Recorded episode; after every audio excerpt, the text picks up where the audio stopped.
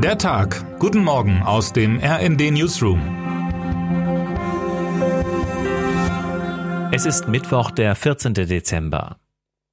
Am Ende dieser durchweg verkorksten Weltmeisterschaft zeigt der Fußball dann doch noch einen Teil seiner einigenden Kraft. Am Beispiel von Marokko und dem afrikanischen Kontinent zeigt sich, dass es eben doch um mehr geht als um 22 Leute, die einen Ball hinterherjagen und der FIFA damit Milliarden in die Kasse spülen. Als erstes afrikanisches Team spielt die Mannschaft um den Einzug in ein WM-Finale. Heute von 20 Uhr an ist Frankreich der Gegner. Eigentlich verbindet den Norden des Kontinents wenig mit dem Süden. Allein die Sahara ist eine gewaltige geologische Barriere. Unterschiedliche Sprachen, Kulturen und Kolonialgeschichten. Afrika ist alles andere als ein homogener Erdteil. Eine gemeinsame Identität gibt es nicht. Doch nun, von Senegal bis Südsudan, von Algerien bis Südafrika, Afrika feiert, schreibt Miriam Keilbach.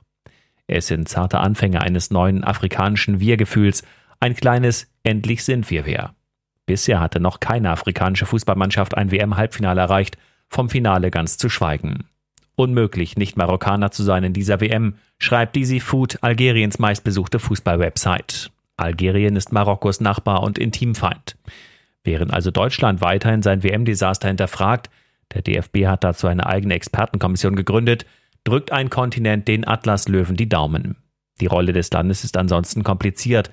Marokko ist eine parlamentarische Monarchie, in der nicht das alle fünf Jahre gewählte Parlament, sondern der Monarch das letzte Wort hat. Die US-Organisation Freedom House gibt Marokko in ihrer globalen Freiheitsbewertung 37 von 100 möglichen Punkten, berichtet unser Korrespondent Martin Dahms. Zum Vergleich, Algerien wird mit 32, Tunesien mit 64, Libyen mit 9 Punkten bewertet und Katar mit 25. Teilweise frei nennt Freedom House die marokkanische Monarchie. Und auch das stimmt. Nach jedem Spiel der marokkanischen Nationalelf gab es Ausschreitungen mit Ursprung in marokkanischen Auswanderer-Communities, etwa in Brüssel. Nun, vor dem Duell mit Frankreich, bereitet sich vor allem die Polizei in Paris auf Gewalt vor. Termine des Tages. 9 Uhr. Der Prozess gegen den früheren Wirecard-Vorstandschef Markus Braun geht weiter.